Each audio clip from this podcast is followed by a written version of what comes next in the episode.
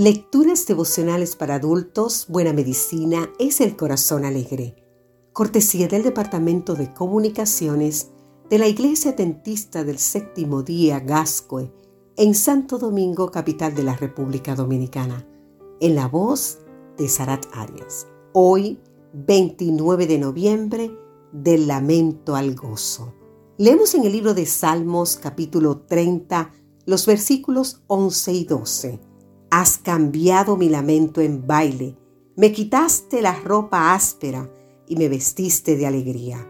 Por tanto, a ti cantaré, gloria mía, y no estaré callado. Jehová Dios mío, te alabaré para siempre. La Sagrada Escritura menciona la danza y el baile en una veintena de ocasiones, a veces como actividad deplorable, otras como manifestación de gozo y celebración, y aún otras como forma de adoración. Por ejemplo, en un extremo vemos a los israelitas danzando en torno al becerro de oro, actividad idólatra y abominable. Así podemos leer en el libro de Éxodo capítulo 32 exactamente el versículo 19. La hija de Herodías bailó para el goce sensual de Herodes y sus invitados. San Mateo 14:6. Una actividad reprobada por Dios.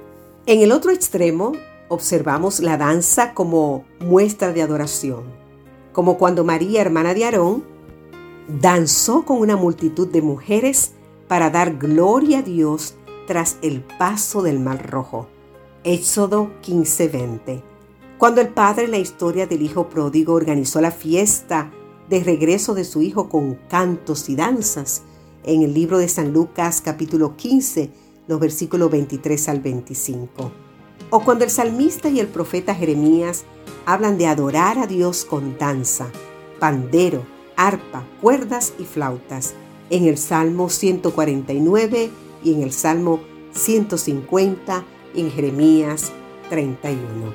El texto de hoy muestra el baile como una manifestación de gozo interno que rebosa en actividad física. Sin embargo, los bailes modernos no denotan gozo, sino sensualidad, así que el seguidor de Cristo debe evitar este tipo de actividad.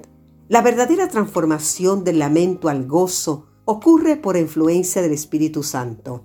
Ese regocijo es independiente de las circunstancias, como lo observamos en los primeros cristianos que experimentaban alegría a pesar de las brutales persecuciones que sufrieron. Los vemos cuando partiendo el pan en las casas comían juntos con alegrías. Así nos dice Hechos 2.46.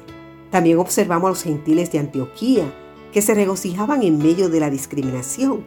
En Hechos capítulo 13, versículo 48. O el carcelero de Filipo que se regocijaba con toda su casa de haber creído a Dios. En Hechos capítulo 16, versículo 34, en momentos en los que estaba en riesgo su vida.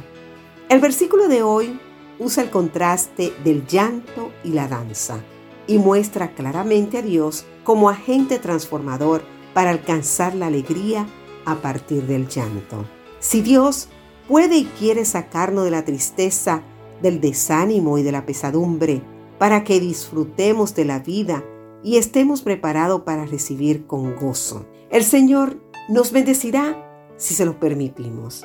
Entonces, acabaremos diciendo con el salmista en el Salmo 57, Listo está mi corazón, Dios, mi corazón está dispuesto, cantaré y entonaré salmos. Que Dios hoy mantenga un gozo en tu corazón. Amén.